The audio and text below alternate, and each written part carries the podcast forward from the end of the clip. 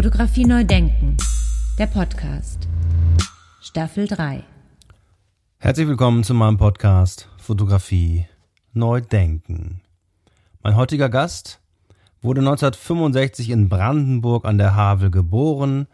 Er studierte Bühnenbild an der Kunsthochschule Berlin-Weißensee von 1987 bis 1992 und seit 2004 arbeitet er zusätzlich mit fotografischen Bildern. Herzlich willkommen, lieber Herr Heine. Viele Grüße nach Berlin. Hallo Herr Scholz, schön, dass wir uns jetzt zusammenfinden und vielen Dank für die Einladung zu dem Podcast. Ich bin sehr gespannt. Ja, ich freue mich auch. Vielen Dank, äh, dass Sie die Einladung angenommen haben. Und meine erste Frage, wie sind Sie denn zur Fotografie gekommen? Zur Fotografie bin ich über unterschiedliche Schritte immer wieder gekommen und eigentlich bin ich der Fotografie schrittweise immer näher gekommen. Also vielleicht der erste Moment, der damals noch gar nicht so wichtig war, aber der sich natürlich im späteren als wichtig herausgestellt war. Als Steppke hat, mein Vater hat sich eine neue Kamera gekauft und als Steppke wollte ich natürlich die alte Kamera, eine Exa 1A haben und habe sie dann auch bekommen. Und dann gab es im Studium, ich komme ja eigentlich vom Bühnenbild, habe ja Bühnenbild studiert, gab es immer wieder so fotografische Exkurse und der nächste Schritt und der wichtigere Schritt war dann, dass ich praktisch als Bühnenbildner angefangen habe zu fotografieren. Zuerst, um meine Bühnenbilder zu dokumentieren. Und dann hat sich das davon absolut verselbstständigt und wurde sozusagen Step by Step immer wichtiger. Und irgendwann ist das gekippt und dann stand das Bühnenbild im Hintergrund und die Fotografie im Vordergrund. Von welchem Zeitraum äh, sprechen wir da und wann haben Sie nochmal genau wo studiert? Ich habe studiert in Berlin, Weißensee und habe genau in der Wendezeit studiert und zwar von 87 bis 92. War dann da noch Meisterschüler und also habe die spannende Zeit in Berlin erlebt. Und, das, und da spielte die Fotografie dann erstmal keine Rolle, weil natürlich dann dieses, dieser, neue, dieser neue Beruf natürlich so faszinierend war und alles, was da kam, die Opernhäuser, die ganzen Sänger, Orchester, Schauspieler, das hat mich erstmal 10, 15 Jahre völlig äh, äh, in Beschlag genommen und interessiert. Und dann kam wieder so ein Punkt, wo ähm, das natürlich auch eine gewisse Routine wurde. Und da war auf einmal sofort wieder die Fotografie da. So, so dass ich sozusagen mit der Fotografie angefangen habe, ungefähr zwischen 2002 und 2004.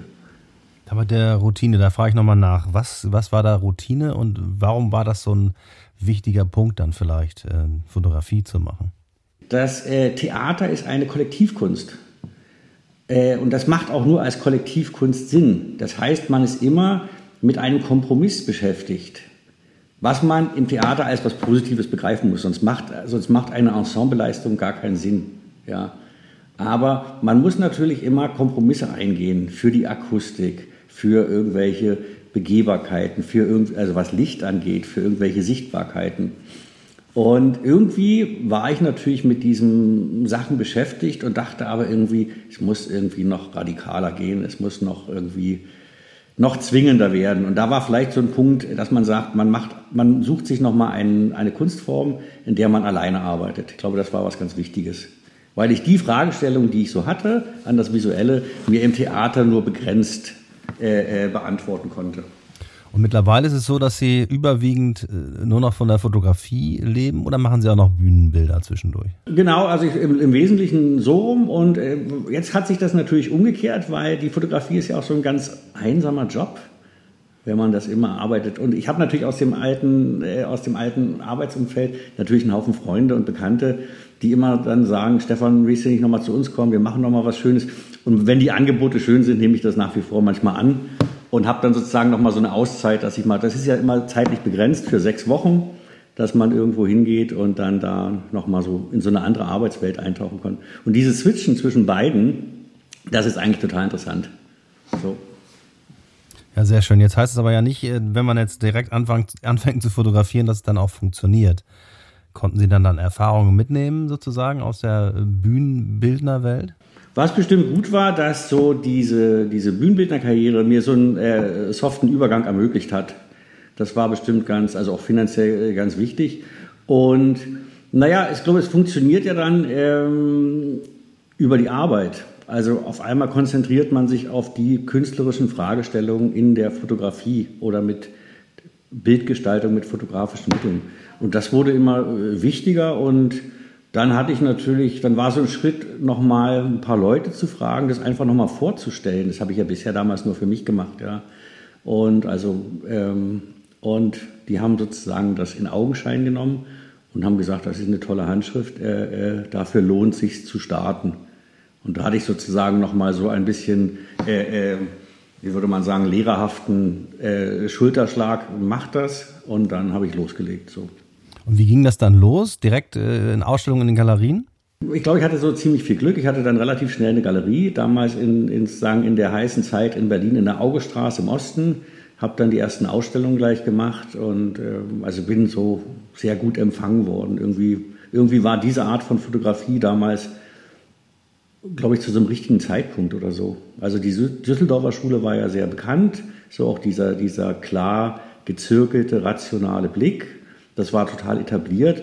Aber es war gleichzeitig impliziert das ja auch immer, was ja eben das Wichtige an der Fotografie ist, die Suche nach was Neuem. Ja.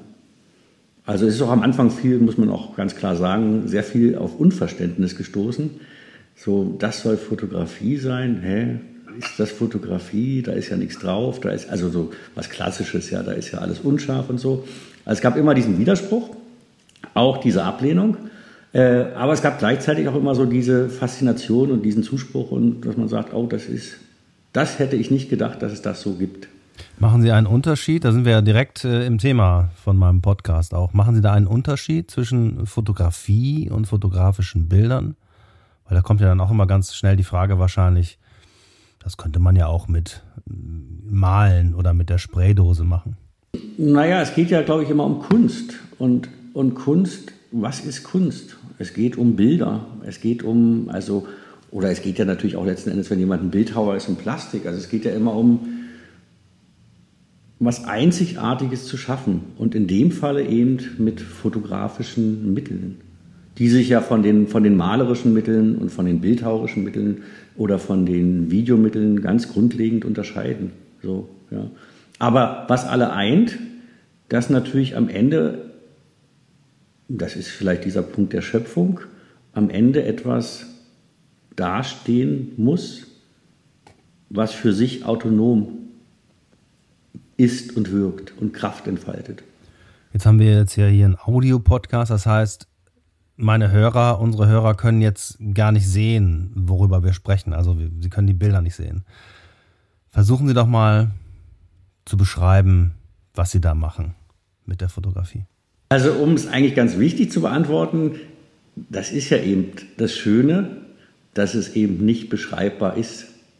Dass es sozusagen durch nichts anderes als durch die Betrachtung selber äh, wirken kann. Aber da wir natürlich jetzt im Podcast sind, will ich mal versuchen, mich sozusagen näherungsweise dem zu wagen.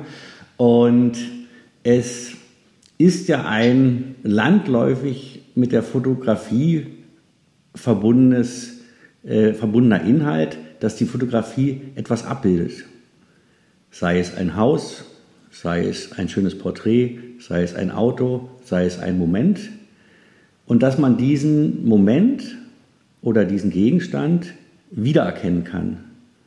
Dadurch, dass er mit einer gewissen Schärfe abgebildet wird, dadurch, dass er mit einer gewissen Ausleuchtung oder Belichtung abgebildet wird, sodass man den Gegenstand, man nennt es ja auch landläufig Motiv, als solchen erkennen kann. Und das alles findet man in meiner Fotografie nicht. Verkürzt gesagt könnte man beschreiben, da ist nichts drauf, da wird nichts als Gegenstand fotografiert. Und was es aber hat, und was ich ja einen viel wichtigeren Kern der Fotografie finde, ist Licht und Schatten. Das sind für mich die zentralen Themen der Fotografie. Licht, Schatten und Farben. Und dementsprechend ist das das Thema meiner Arbeit. So mal nachgefragt, wie entstehen denn, vielleicht kommen wir da noch ein bisschen noch, noch ein Stück näher, ähm, wie entstehen denn Ihre Bilder? Da gibt es ganz unterschiedliche Herangehensweisen. Es gibt einerseits, äh, wie würde man so sagen, im Studio inszenierte Sachen mit Licht und Scheinwerfern, also wo man auch diesen Theaterursprung äh, noch hat, so, ja. Und es ist aber auch ganz viel im Grunde genommen on the road und Streetfotografie. obwohl man das den Sachen ja gar nicht ansieht und sie praktisch gar nicht für das stehen, was landläufig damit verbunden wird. Aber die Sachen entstehen oft ganz einfach unterwegs, also ohne großen technischen Aufwand und beim Durchstreifen der Stadt oder wo auch immer. Also es geht immer darum, ob mich irgendwas so, ob irgendetwas meine Aufmerksamkeit erreicht, ob mich irgendetwas, ob etwas so eine Magie ausstrahlt. Ich glaube, das ist eigentlich das Wichtige, dass es eine Magie ausstrahlt oder ein Geheimnis ausstrahlt, was mich fasziniert und zum Hinsehen bewegt und dann natürlich im Weiteren zum Fotografieren. Fotografie neu denken, der Podcast. Staffel 3. Ja, das kann natürlich dann ganz schnell ganz viel werden. Wie treffen Sie denn dann die Auswahl? Das ist wirklich sehr, ein sehr unterschiedlicher Prozess und äh, äh, es kann ja eben nicht so viel werden. Also ich arbeite manchmal wahnsinnig viel in Serien, äh, aber es geht letzten Endes immer um das einzelne, nicht auswechselbare Bild. So, das ist ein ganz, ein ganz eigendynamischer Prozess, den man einfach. Ich glaube, das Wichtige ist so, weshalb ich diese Arbeit auch mag, man muss so warten können, bis das sich einstellt. Und das muss man aushalten. Und das ist manchmal schön, das ist manchmal auch so zur Verzweiflung treibend anstrengend. Ja. Aber es geht eben darum, aus dieser Fülle immer das auszuwählen, was den Charakter einer Autonomie hat und was selber bestehen kann. Welche Rolle spielt äh, dann bei Ihrer Arbeit die Technik, analog, digital und so weiter? Naja, spielt ähm, eine absolut untergeordnete Rolle. Also faktisch arbeite ich nur digital und habe am Anfang analog gearbeitet. Das hat sich aber sozusagen ähm, in sich selbst geklärt, weil mir das Digitale zu Pass kommt. Das entspricht sozusagen, wie ich gerne arbeite, dem am besten. Und insofern ähm, ist es so, ganz einfach. So. Also ich unterscheide da gar nicht in, in irgendeiner Wertigkeit. Ja. Das finde ich sozusagen überhaupt nicht interessant. Und ich arbeite aber nur persönlich nur digital. Zurzeit. Das kann sich ja immer ändern. Also es geht ja immer darum, dass man auch die Wege offen hält äh, für was Neues. Ja, so, dass man sozusagen das Spannende ist ja, was kommen wird. Und wie sieht das aus? Ja, und nicht das, was schon gewesen ist. Naja, klar, ja, das finde ich schon sehr interessant. Also wenn man sich mal anguckt, kann man jetzt einen kleinen kulturgeschichtlichen oder kunstgeschichtlichen Exkurs machen, also wie sehr sich die Fotografie in kürzester Zeit entwickelt und verändert hat. Und wenn man das mal rein, rein ganz simpel nimmt, dass man sagt, in so vielen Jahren hat sich die Wahrnehmung der Fotografie, die Rolle der Fotografie und die Bildsprache der Fotografie so verändert, dann heißt es ja, wenn man eins und eins zusammenzählt, dass nicht heute der Punkt ist, wo das so bleibt, sondern dass das in der Zukunft so weitergeht. Das heißt, es werden Bildsprachen kommen, und das ist ja das Faszinierende, an die wir heute noch nicht mal denken können.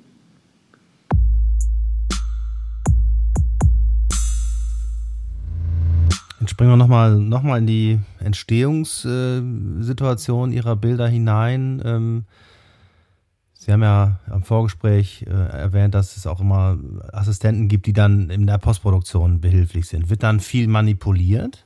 Das ist absolut unterschiedlich. Also es geht immer darum, dass das Bild spannend ist am Ende. Das muss so ein Bild sein, dass man so ein Baby, das man dann entlassen kann und dass man sagt, irgendwie kann das jetzt alleine laufen.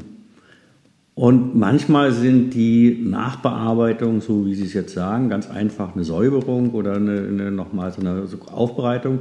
Und manchmal fangen wir aber auch an, Bilder völlig neu zu bauen. Ja, dass wir sozusagen aus bestimmten Fotos, die wir geschossen haben, Farbverläufe rausziehen und das neu aufbauen, weil da irgend so eine Unruhe drin ist, die wir nicht haben wollen und so. Da gibt es wirklich kein, kein schematisches Regelwerk, nach dem gearbeitet wird. Also kann es auch sein, dass da mal Fotos dabei sind, die rein fotogeshoppt sind? Nee, das gibt's nicht. Die, die, die, Grundlage ist, die Grundlage ist immer ein, ein sozusagen ein Bild, ein fotografisch geschossenes Bild. Ja, weil das ist natürlich auch möglich. Also wenn ich mir so ein paar Knicke in ihr, also ihre Bilder mit diesen Knicken oder mit diesen starken Verläufen anschaue, dann könnte ich mir auch vorstellen, dass man das im Photoshop macht. Mm, äh, kann man bestimmt so, äh, aber das ist gar nicht meine Intention. So, also ich suche anders so. Das heißt, das Suchen draußen oder das Aufbauen im Studio und so weiter ist dann der entscheidende äh, Prozess. Ja, das Suchen und vor allen Dingen eher so das Finden, das Vorgefundene. Ja, also es ist ja schon was da, äh, was dann sozusagen meine Aufmerksamkeit generiert. Das ist eigentlich immer das Bessere. Also Fotografie als Umsetzung von Ideen, die vorher im Kopf gefertigt sind und die man dann exekutiert, das ist meine Sache nicht. Und das wäre mir persönlich auch sozusagen so als, glaube ich, zu langweilig. Ich sage das aber ganz bewusst nur für mich. Das entspricht nicht meinem Naturell sondern ich finde es ja eher so gut zu gucken, wo ist so ein Widerstand, wo ist so was Fremdes, wo ist so was Ungewohntes. So, das sind so, und die, und die Sachen kann man ja, also vielleicht können das andere, ich kann das nicht, die Sachen kann man ja nicht selber sich ausdenken und selber konstruieren und selber bauen. So. Also ich lasse mich sehr gerne so treiben.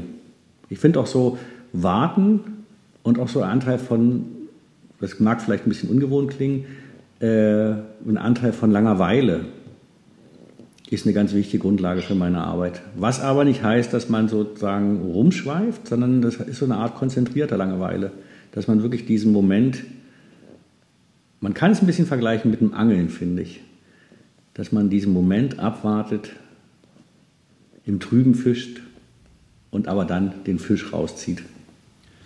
Jetzt bin ich aufmerksam geworden auf Instagram über eine Serie, die jetzt so ein bisschen, vielleicht so ein bisschen das, das äh, erweitert, was sie da so machen. Da ist nämlich, sind nämlich Menschenporträts äh, zu sehen, die mit einem Verlauf versehen sind. Und dann habe ich mir gedacht, ah, ist sie das, also Angela Merkel, oder ist sie das nicht? Genau, das ist sozusagen eine andere Serie und äh, zeigt ja auch, dass ich praktisch kein festes Modell habe, nach dem ich arbeite.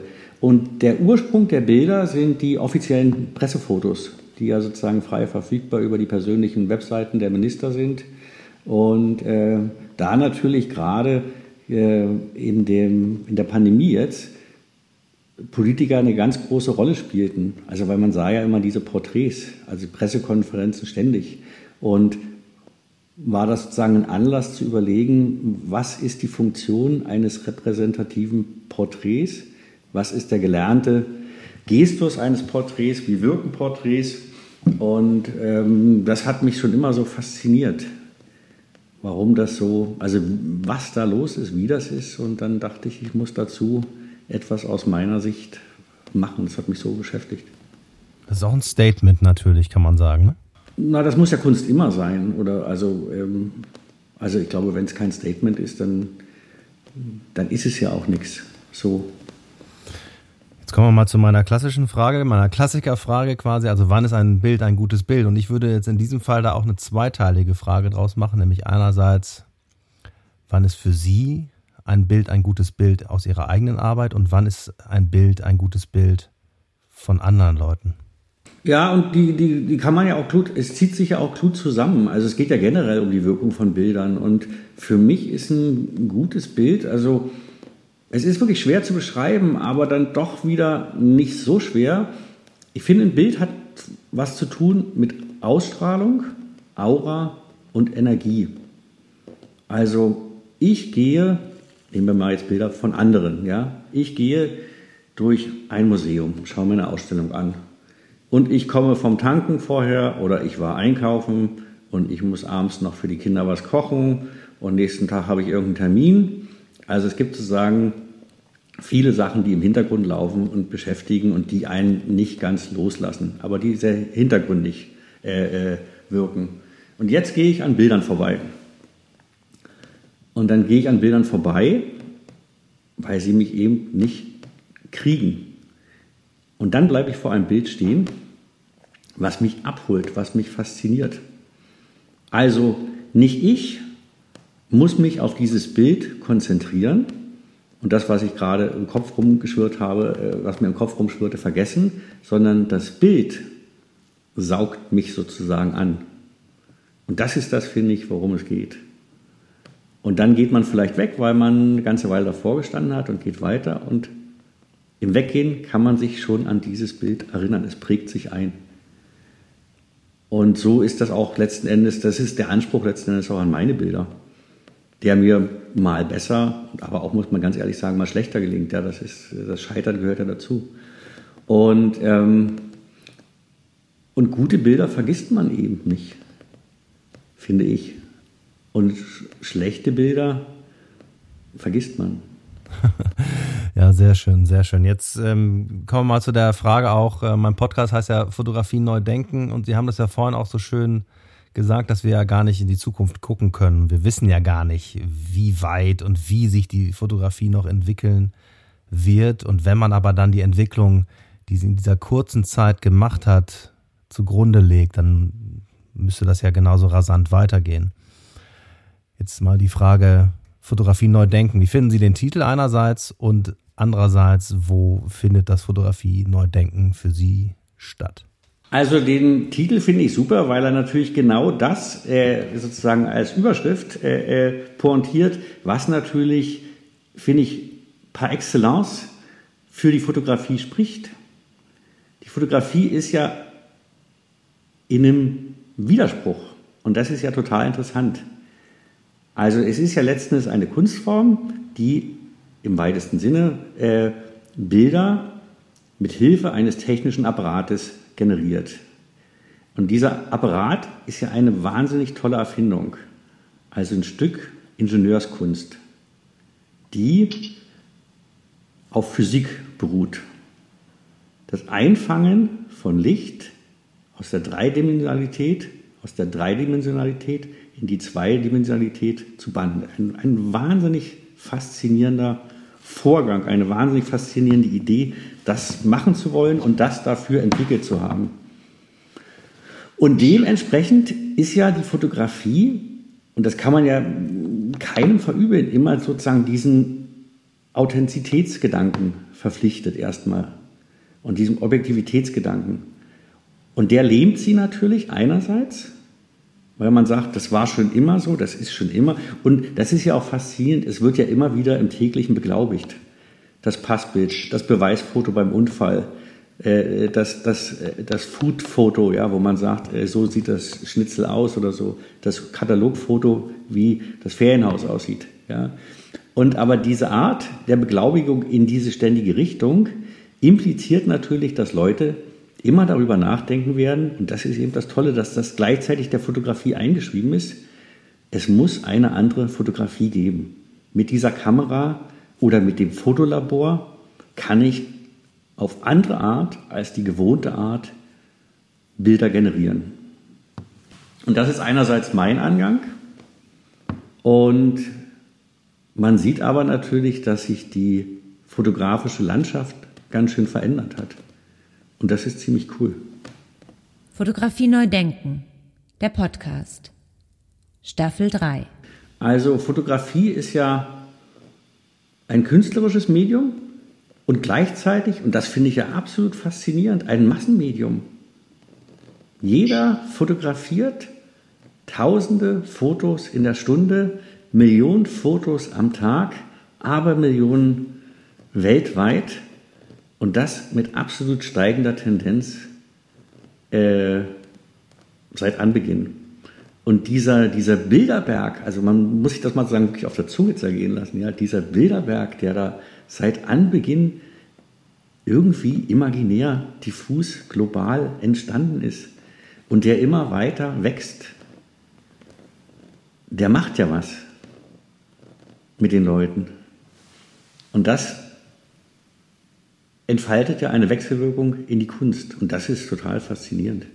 Was macht dieser Bilderberg denn mit den Leuten? Na, ich finde so ein, ich finde so ein Bild, ähm, um das mal so ein bisschen runterzubrechen oder sich äh, ein Verständnis zu erarbeiten, ganz interessant. Also es gibt diese ikonischen Sehenswürdigkeiten und Sehenswürdigkeiten generell sind ja oft ein Gegenstand, äh, ein Anlass zu fotografieren. Also nehmen wir mal den Eiffelturm. So, ein wunderschönes Bauwerk, äh, äh, auf der ganzen Welt bekannt, in Paris. Und es gibt diesen einen Eiffelturm an diesem Ort. Und jetzt, zurzeit etwas schwieriger sozusagen, aber natürlich davor und danach ja auch wieder, kommen dort am Tag ich weiß gar nicht, wo die Größenordnungen sind, nehmen wir mal an, 10, 20, 40, vielleicht auch 100.000 Leute vorbei. Und die sehen dieses Bauwerk und sind fasziniert. Und weil sie fasziniert sind und weil sie glücklich sind, dass sie dort sind, machen sie davon ein Foto. Entweder mit der Kamera oder mit dem iPhone. Das heißt, in der Minute oder in der Sekunde wird dieser Eiffelturm, ich weiß es jetzt nicht, ich habe keine Zahlen, äh, nehmen wir mal an, in der Sekunde wird der 800 Mal fotografiert. So, dann sind das in 10 Sekunden 8000 Fotos. Jetzt kann man das Ganze runterbrechen auf den Tag. Dann kann man das Ganze runterbrechen auf die Woche, auf den Monat, auf das Jahr, auf die Jahrzehnte. Und mein, mein Gefühl oder meine Sicht auf diese Dinge ist, dass diese, diese kollektive Summe dieser ganzen Fotos schafft im Grunde genommen einen zweiten Eiffelturm, der eigentlich viel wichtiger ist als der erste. Und der erste ist in Anführungsstrichen nur noch der Anlass. Und dieser, Eifel, diese, dieser eigene Eiffelturm im eigenen iPhone oder auf dem eigenen Monitor dann und vielleicht ja auch noch ausgedruckt, was ja, glaube ich, eher selten passiert, es geht ja sozusagen in die Mediatheken rein, dieser kollektiv geteilte Eiffelturm, der ist mindestens so wichtig wie dieses Originalbauwerk aus Stahl und Nieten. Und eigentlich ist der irgendwie noch wichtiger.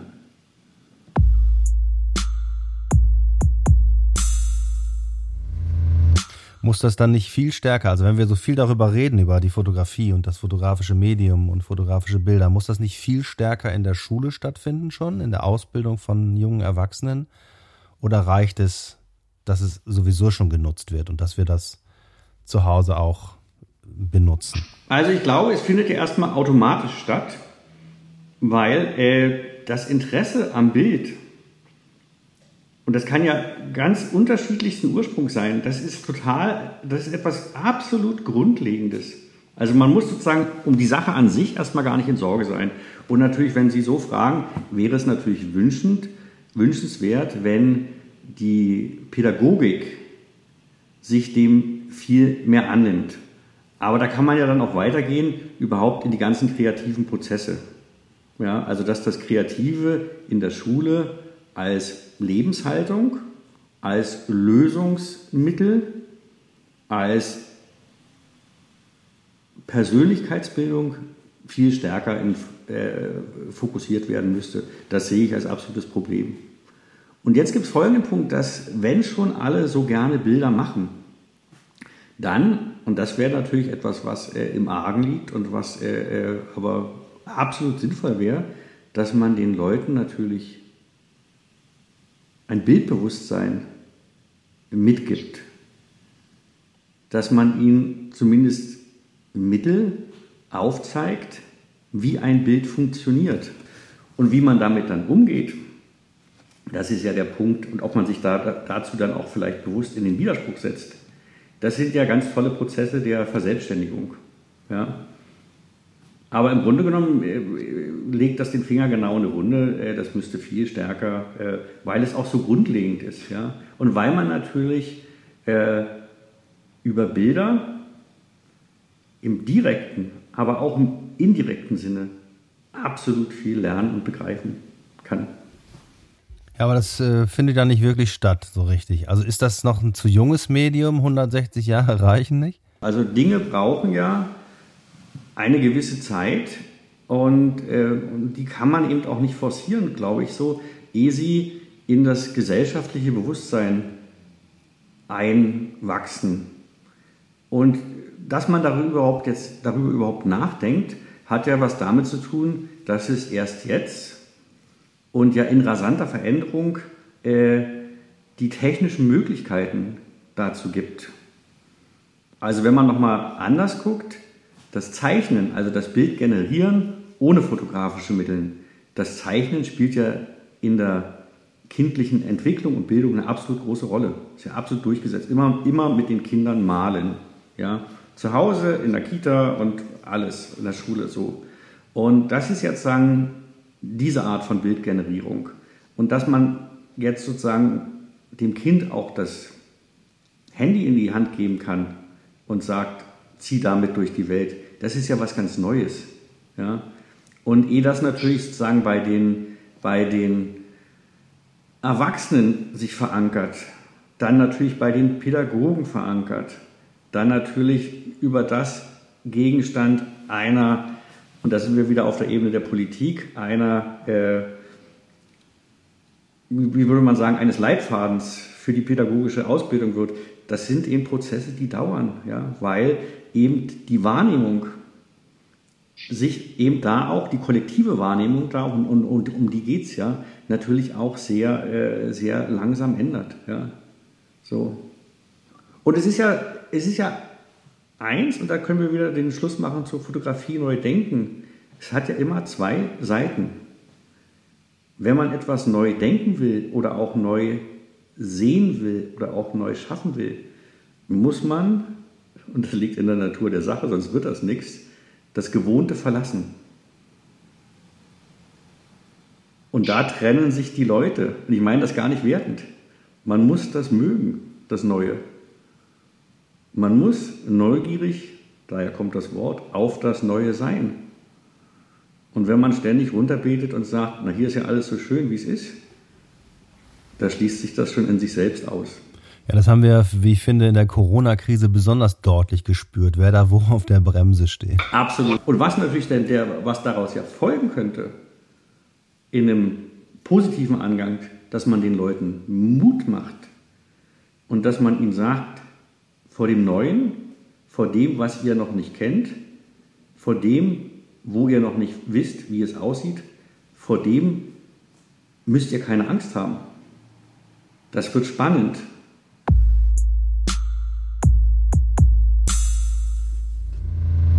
Ja, lieber Stefan Heine, vielen, vielen herzlichen Dank für das Gespräch und alles Gute und viele Grüße nach Berlin. Ja, ich bedanke mich auch. Das war wirklich sehr äh, interessant und sehr nochmal vertiefend.